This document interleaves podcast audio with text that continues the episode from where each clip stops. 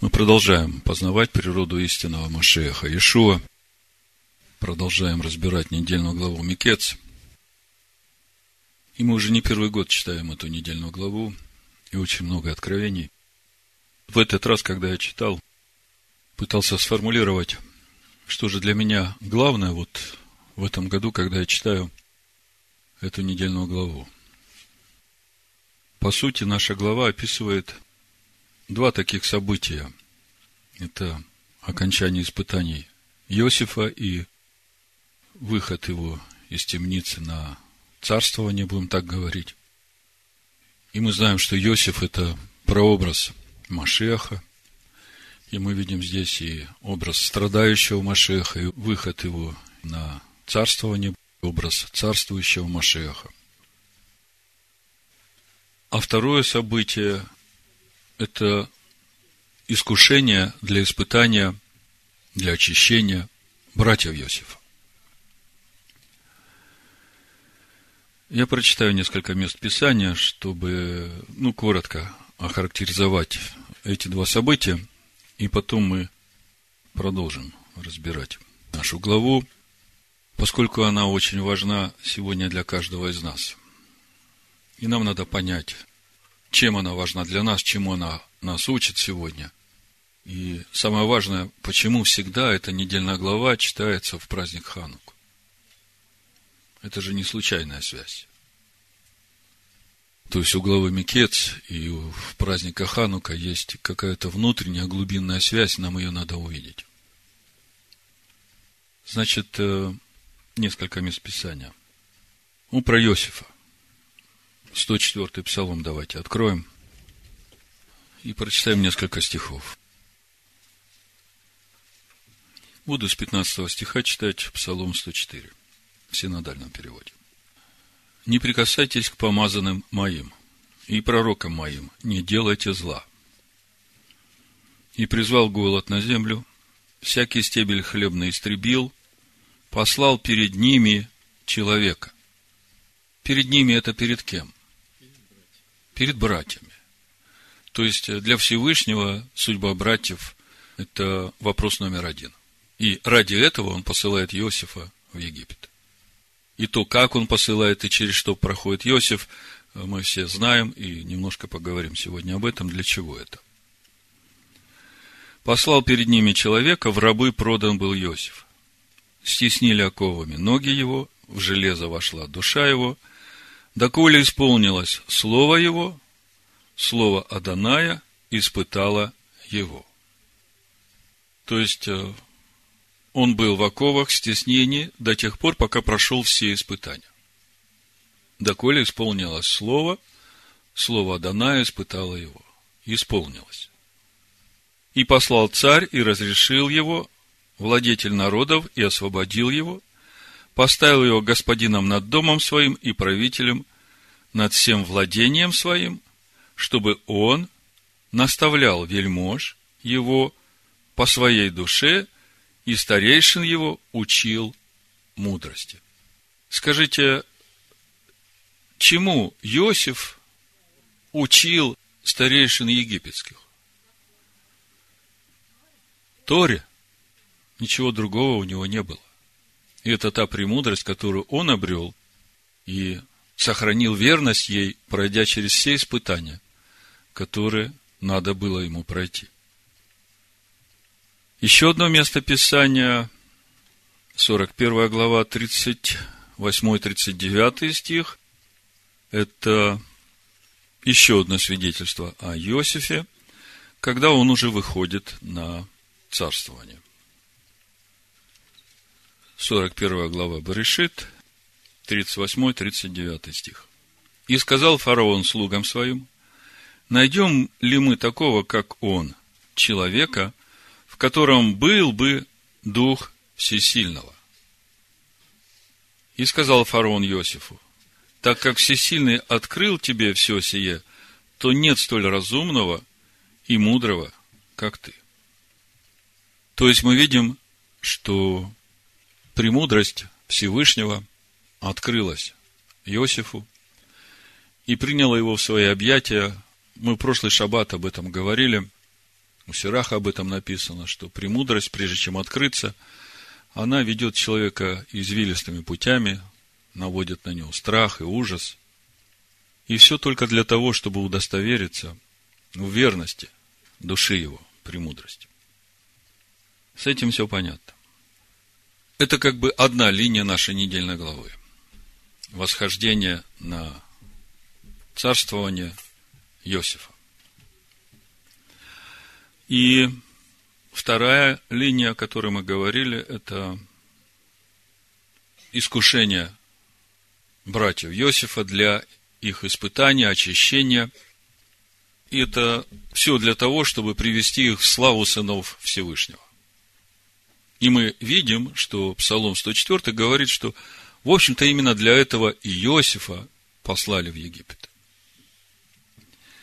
Так вот, э, смотрим 42 глава Барышит, 21 стих, в общем-то, вы все знаете, я просто как бы вот эти штрихи сделаю, чтобы э, понимать. Это все напрямую относится к нам. 42 глава Барышит, 21 стих. «И говорили они друг другу, точно, мы наказываемся за грех против брата нашего. Мы видели страдания души его, когда он умолял нас, но не послушали зато и постигло нас горе сие. Послушайте, сколько лет прошло с тех пор, как э, они бросили Иосифа в яму?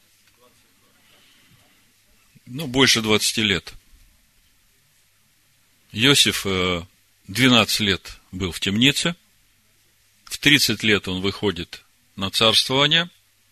7 лет сытых, это уже 19. И начинается время голода.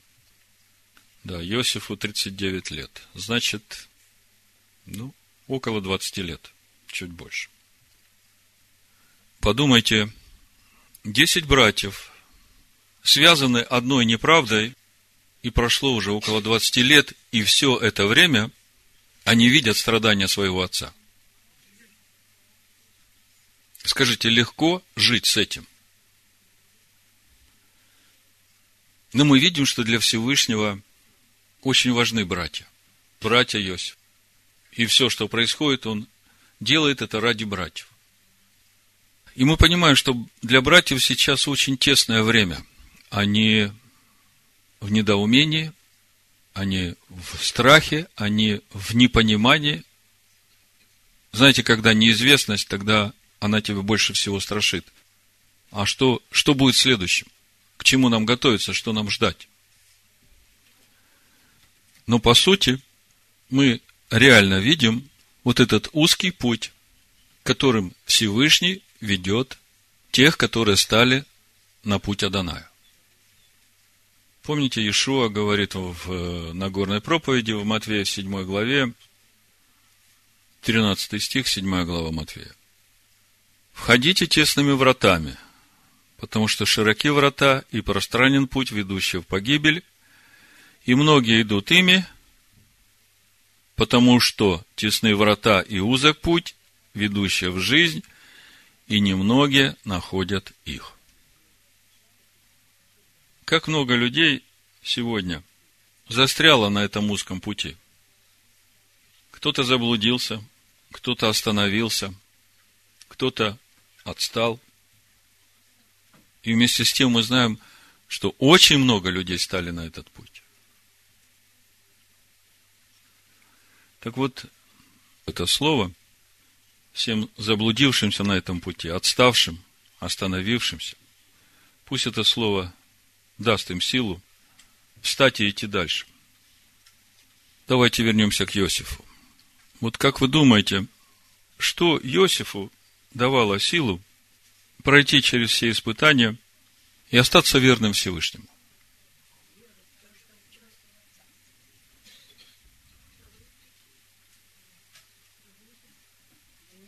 Я думаю, что первое – это благоговение и трепет перед Всевышним. И рад Шамаим, страха Даная. А второе – это вера в верность Всевышнего. Вот где источник силы. Вера в верность Всевышнего. Подумайте, продан в рабство. 12 лет без семьи, без поддержки, в чужой стране. И ничто это не сломало его. В любой ситуации, где бы он ни находился, самое главное, что для него было важным, сохранить верность Всевышнему, и силу ему давала сохранить эту верность, вера в верность Всевышнего. Писания говорят, что Всевышний всегда с теми, которые с Ним. Если вы будете со мной, я буду с вами. А что значит быть со Всевышним? Это значит ходить путями Его всем сердцем. Потому что только Его путь, Его заповеди, повеления, уставы связывают человека со Всевышним. И это для нас сегодня, вот именно сегодня, в это время очень важно – вот подумайте, сколько сегодня людей, впавших в депрессию, в уныние, отчаявшихся. Как помочь этим людям? Прийти и погладить, сказать, ой, какой ты бедненький, ой, какой ты несчастненький, и э, подлить ему еще масло в этот огонь себя жаления, или же сказать ему что-то другое то, что даст ему силу встать и ухватиться за Всевышнего. Иногда так бывает, это обычно в начале пути, когда человек приходит ко Всевышнему, и у него все хорошо, все складывается, и чудеса в жизни, и ответы на молитвы, все идет хорошо. И вдруг все останавливается. И там не идет, и там не идет, и там не получается. И не дай бог еще, может быть, какая-то неприятность происходит. И человек уже в отчаянии. Он уже начинает думать, а что Бог меня оставил? А что Бог меня уже больше не любит? И он в отчаянии, он в страхе, он в непонимании, что происходит. У мудрецов есть очень хорошее объяснение вот этой ситуации. Через нее все проходят. Вот когда ребенок рождается, родители его очень любят. Они заботятся о нем, кормят его, поят и учат его ходить. И вот э, и первые шаги, и падения, и родители тут, и ходунки тебе, пожалуйста, и все приспособления, чтобы он начал ходить ну, когда он начинает уже ходить самостоятельно, все, это все приспособления убираются, и от него ожидают, что теперь он будет ходить сам. И вот, э, вот эта ситуация, когда вдруг все так шло хорошо, и вдруг все останавливается, что нужно человеку, когда он попадает в такую ситуацию? В прошлый шаббат мы читали 29-й псалом, Псалом на обновление дома, я говорил, что это как раз псалом Хануки. Псалом для этого времени, и там есть стих, я прочитаю еще раз. 29-й псалом, ну, один стих хотя бы, восьмой. «По благоволению твоему, Адонай, ты укрепил гору мою. Но ты сокрыл лицо твое, и я смутился. Подумайте, псалом на обновление дома. Речь идет о храме Всевышнего. В Евангелии от Иоанна, в 10 главе, мы тоже читаем о празднике обновления, об этом же празднике Ханука. Иоанна, 10 глава, 22 стих, написано, «Настал же тогда в Иерусалиме праздник обновления, и была зима». Слушайтесь. Настал же в Иерусалиме праздник обновления. И была зима. А в следующем стихе написано, и ходил Иешуа в храме притворе Соломонова. Казалось бы, какая связь праздника обновления с притвором Соломона? Когда мы говорим о Соломоне, мы говорим о премудрости Всевышнего. А когда мы говорим о премудрости Всевышнего, мы говорим о том золоте, которое нужно человеку, чтобы у него был елей для светильника, чтобы светильник горел. Пророк Захария, 4 глава. Так э, что же делать вот в это трудное время, когда Всевышний скрыл лицо, когда вдруг все концы кончились, и в твоей жизни такая ситуация, ты вообще не понимаешь, а что Всевышний забыл тебя? Что Он разлюбил тебя? Почему ты вдруг вот э, стал такой несчастный, одинокий? Почему это все? Чтобы он начал ходить сам. А вот теперь представьте Иосифа. Он был любимый сын у отца, причем у Израиля. Отец учил его всей премудрости Божией. И та одежда, которую подарил ему отец, она как раз свидетельствует о том богатстве, вот этом духовном познании, которое получил Иосиф в сравнении со всеми своими братьями. Ты укрепил гору мою. Ты благословил меня. И вдруг в рабы продается Иосиф. Срываются с него одежды. И 12 лет тяжелейших испытаний. 12 лет. Это не неделя и не год. 12 лет испытаний на верность. И мы читаем, что Всевышний был с Иосифом. Во всяком деле, во всякой мысли, во всякой ситуации, несмотря на все унижения.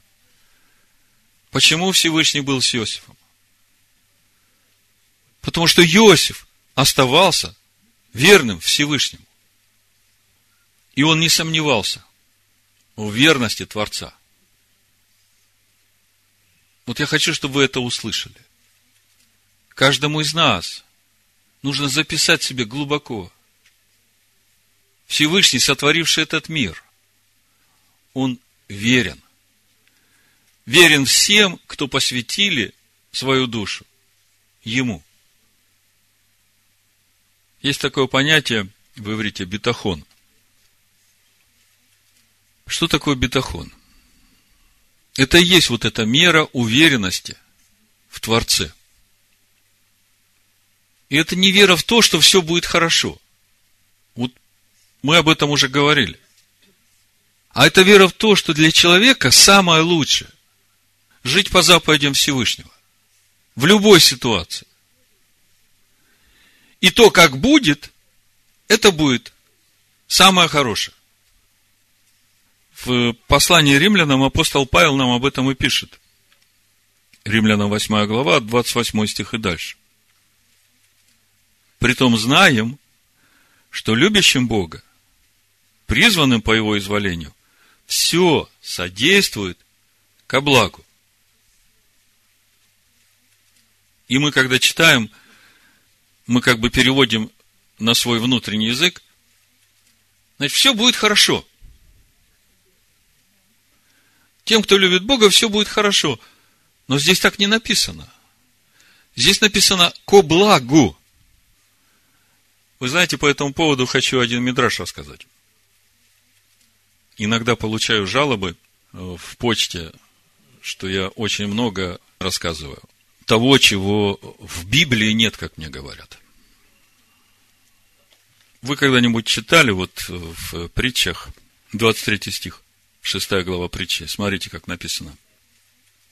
Ибо заповедь есть светильник, и наставление в оригинале Тора – свет, и назидательные поучения – путь к жизни. Скажите, назидательное поучение – это о чем? Это есть в Библии? Нет. Это и есть вот эти мидраши, которые помогают человеку понять то, что написано в Писаниях. Значит, э, один мидраш. Любящему Бога все содействует ко благу. Ну, вы знаете историю про Рави Акиву, мы ее уже не один раз разбирали, я сейчас не об этом. я сейчас об вот этой мере доверия и уверенности в Творце. Был один известный раввин, уважаемый, благочестивый, богобоязненный. И еще один такой же. Они друзья были. И вот э, один из них говорит, вот когда я умру и уйду к Всевышнему, я сразу приведу Машеха. Ну а поскольку это уважаемый человек, и он никогда слова свои на ветер не бросает, потому что за каждое слово нам надо отвечать. Он умирает, уходит, и этот другой друг его ждет.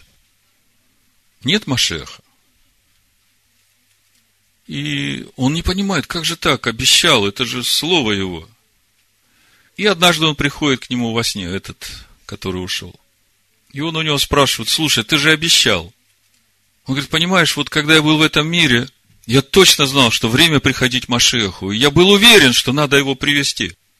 Но когда я попал туда, я вдруг увидел, что все, что делает Бог, хорошо. И что мне оставалось? Сказать, Всевышний, давай не будем больше так делать, давай Машеха приведем.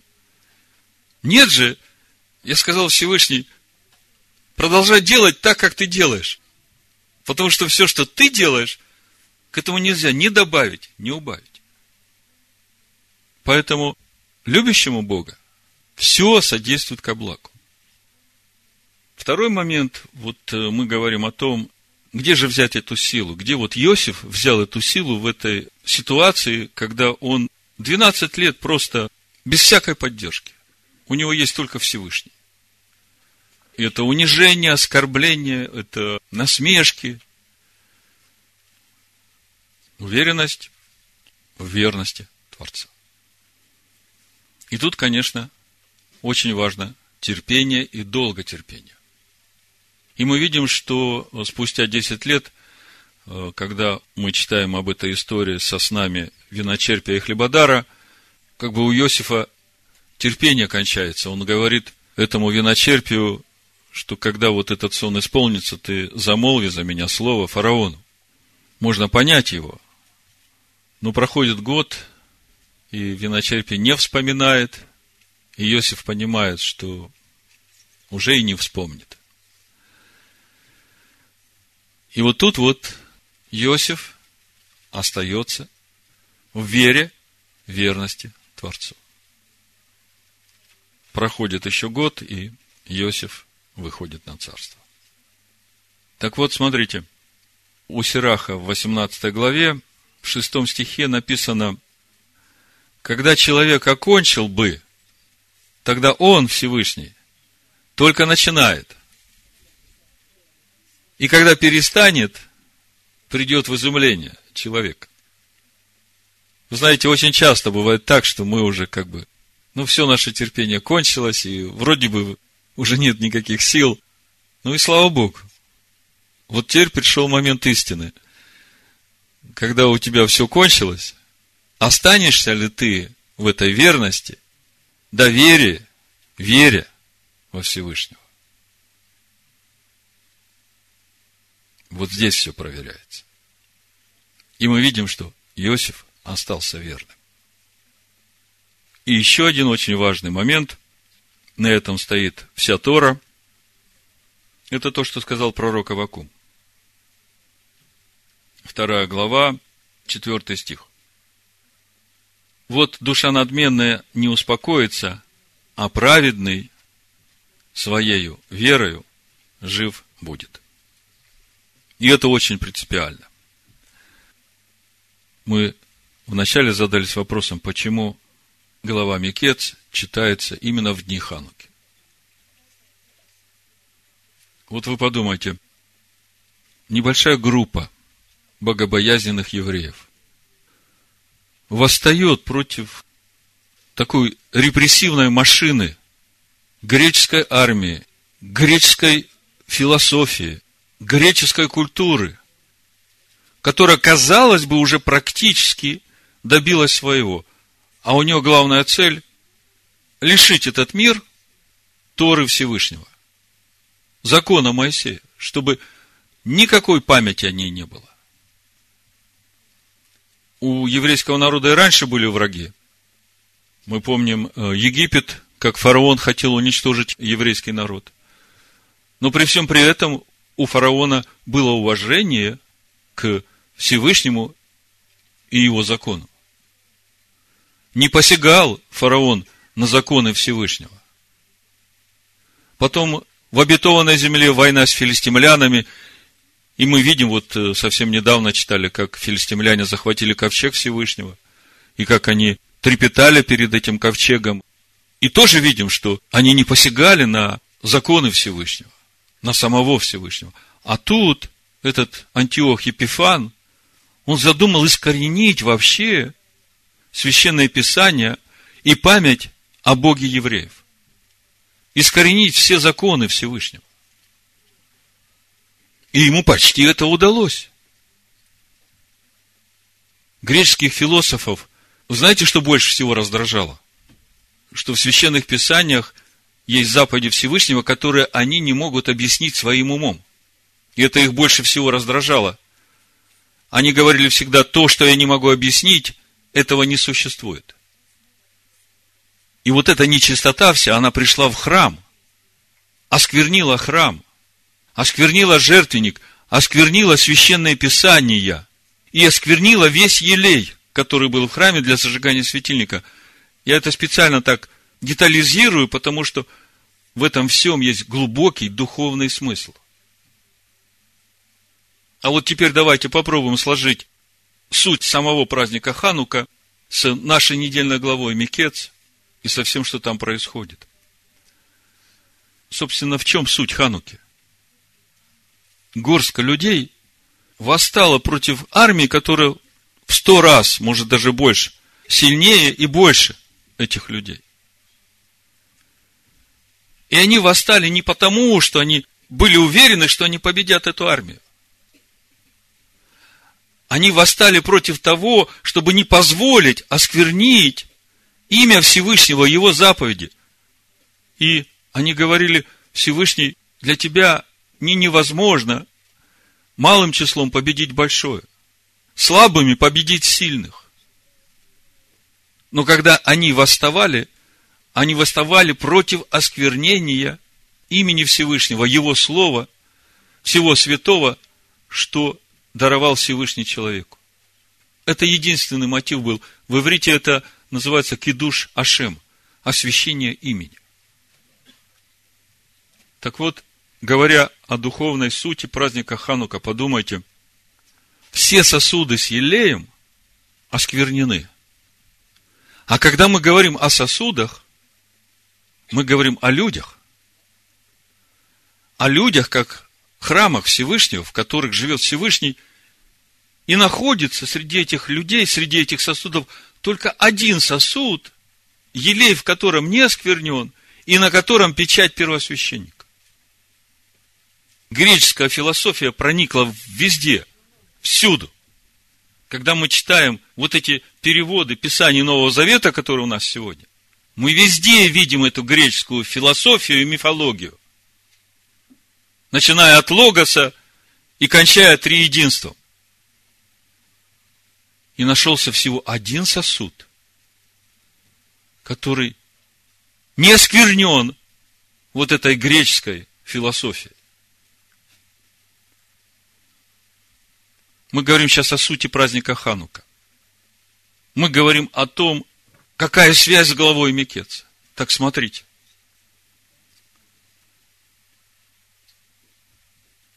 Зачем нужно было, чтобы вот этот сосуд с елеем поддерживал огонь в этом светильнике, который зажгли в храме 8 дней?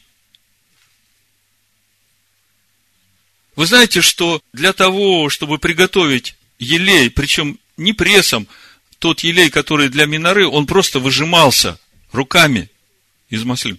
Для этого одного дня вполне достаточно, чтобы приготовить. Тогда почему же 8 дней? Да все очень просто. Все сосуды осквернены. Осквернены греческой философией. Этой нечистотой, которая вошла в храм Всевышнего. И по законам Всевышнего нужно было семь дней, чтобы священникам, тем, которые воевали против этой греческой философии, очиститься.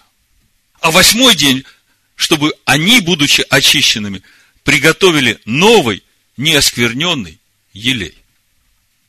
И вот на все эти восемь дней горит это масло того одного сосуда, в котором елей не осквернен, и на котором печать первосвященника. Тогда скажите мне, чего же ожидает от нас сегодня Всевышний в эти дни Хануки? Чтобы мы очистились, чтобы все заблудившиеся, отставшие, отчаявшиеся, потерявшие всякую надежду, чтобы они ухватились за Всевышнего – чтобы они ухватили за этот свет вот этого сосуда, который есть Машех, истинный свет Тора. Прилепились к нему, очистились для того, чтобы в восьмой день уже самим готовить этот елей. Для того, чтобы зажигать светильник в себе каждый день. И для этого нужен чистый, неоскверненный елей. Мы говорим, что Тора – это образы, и мы теперь понимаем, что происходит в нашей недельной главе. Иосиф – это тот сосуд, неоскверненный, с этим чистым елеем, сохранивший веру и верность Творцу. И вот теперь он светит для того, чтобы братья прошли через это очищение и вошли в славу Всевышнего. Ну, вот так, если коротко. Конечно, у меня есть несколько мест Писания, которые я хотел вам прочитать. Вот Лука, 18 глава, с первого стиха. Сказал также им притча о том, что должно всегда молиться и не унывать. Говоря, в одном городе был судья, который Бога не боялся и людей не стыдился. В том же городе была одна вдова, и она, приходя к нему, говорила, защити меня от соперника моего. Но он долгое время не хотел, а после сказал сам себе, хотя я и Бога не боюсь, и людей не стыжусь, но как эта вдова не дает мне покоя, защищу ее, чтобы она не приходила больше докучать мне. И сказал господин, слышите, что говорит судья неправедный? Всевышний ли не защитит избранных своих, вопиющих к нему день и ночь, хотя и медлит защищать их. Почему медлит? Вопиют день и ночь, а он медлит. Почему Всевышний вот сразу не взял Иосифа и не вывел на царство? Почему Иосифу нужно было через все это проходить год за годом? Зачем нужно было эти 12 лет? Премудрость хотела удостовериться в верности Иосифа ей. Сказываю вам, что подаст им защиту вскоре. Но Сын Человеческий, придя, найдет ли веру на земле? Вот, оказывается, в чем дело. Сын Человеческий, когда придет, найдет ли веру на земле? О какой вере идет речь? Какую веру хочет найти Сын Человеческий, когда придет на землю?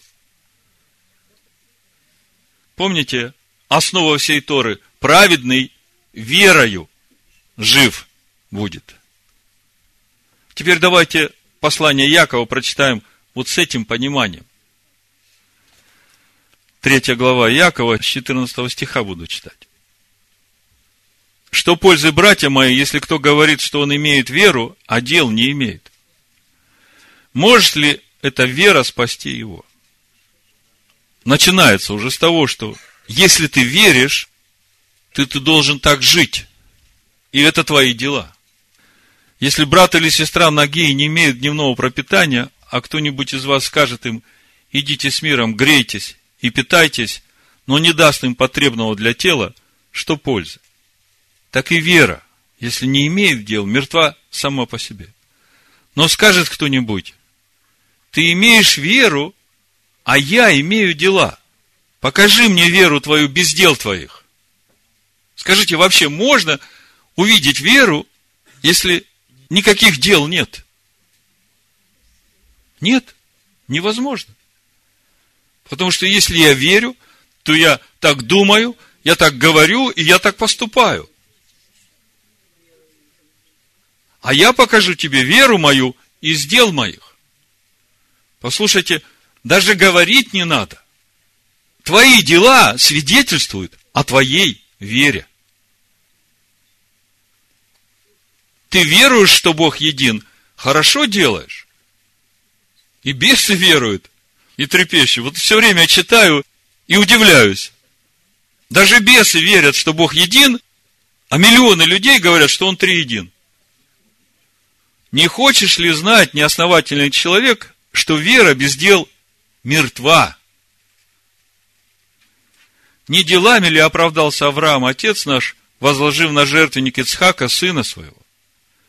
Видишь ли, что вера содействовала делам его. Видите как? Вера содействует делам. Ты не можешь что-то сделать, если ты не веришь. Ты не можешь праздновать праздники Всевышнего, если ты не веришь. Если ты не веришь тому, что написано в Слове, ты видишь, как надо праздновать, когда надо праздновать и какой устав этого праздника. Ты веришь, и ты делаешь. И вот сейчас приближается этот праздник, я даже не знаю, как его назвать, Зима Светки, вот так будет правильно. Зимние праздники, вот в латышском языке более честно названо. Зима Светки. Потому что Ишуа не рождался 24 или 25 декабря. Это даже в Писаниях можно увидеть. И миллионы верующих будут праздновать этот праздник. Вот их вера и их дела. О чем свидетельствуют эти дела? Что их вера, она не в того Бога. Не в Бога Авраама, Исхака и Якова, который дал свои праздники. Он сказал, это мои праздники. И уставы дал этих праздников. И это не просто праздники для радости и веселья, а это, можно сказать, вехи в истории развития человечества. Эти маркеры, указательные точки, которые показывают, как все будет развиваться. И к чему придет, когда мы говорим о седьмом дне субботе. Суть Царства Божия на земле, как и на небе будет. И все праздники Адана, они как раз и ведут к этому празднику. Видишь ли, что вера содействовала делам его, и делами вера достигла совершенства. То есть, придет такой момент, когда ты своими поступками будешь свидетельствовать о совершенстве твоей веры. Вы все читали книги Маковеев. В этом году мы Маковею будем читать на Пурим. Так в календаре нашем устроено. Я понимаю, что это не случайно. И мы видим, как там делами вера достигла совершенства. Я говорю о э, Хане и ее детях. Там еще есть много эпизодов свидетельствующих о делах, которые свидетельствуют о совершенной вере. Когда люди готовы отдать свою жизнь ради того, чтобы не осквернить имя Всевышнего. И исполнилось слово Писания, веровал Авраам Всесильному, и это вменилось ему в праведность. И он наречен другом Всесильного. Мы прошлый шаббат говорили о том, как приобретают друзей, что Писание говорит друзей приобретай по испытанию. И Ишо говорит, вы друзья мои, если исполняете заповеди мои. И для того, чтобы стать его другом, он сначала удостоверится, насколько ты исполняешь его заповеди. Видите ли, что человек оправдывается делами, а не верою только. Подобная Рав блудница не делами ли оправдалась, приняв соглядатаев и отпустив их другим путем? Ибо как тело без духа мертво, так и вера без дел мертва. Так, чего же от нас Всевышний ожидает в эти дни праздника Ханука. Вы знаете, чудо было в чем? Когда приготовили и очистили храм, и нашли этот горшочек один с этим неоскверненным елеем, чудо уже было в тот самый момент, когда налили в эти чашечки миноры этот елей и зажгли светильник. Чудо было в том, что вот этот сосуд с елеем, он остался полный. И он оставался полным до того момента, когда уже очищенные сосуды приготовили новый священный елей. Что это значит для нас? Что это значит для всех заблудившихся, отставших, потерявшихся? Используйте это время, когда Всевышний с такой силой изливает этот свет сейчас, чтобы просветить всякую тьму в человеке. Поверьте в это, что Всевышний верен. Верен всем, кто верны Ему, поэтому посмотрите, где неверность в вашей жизни Ему.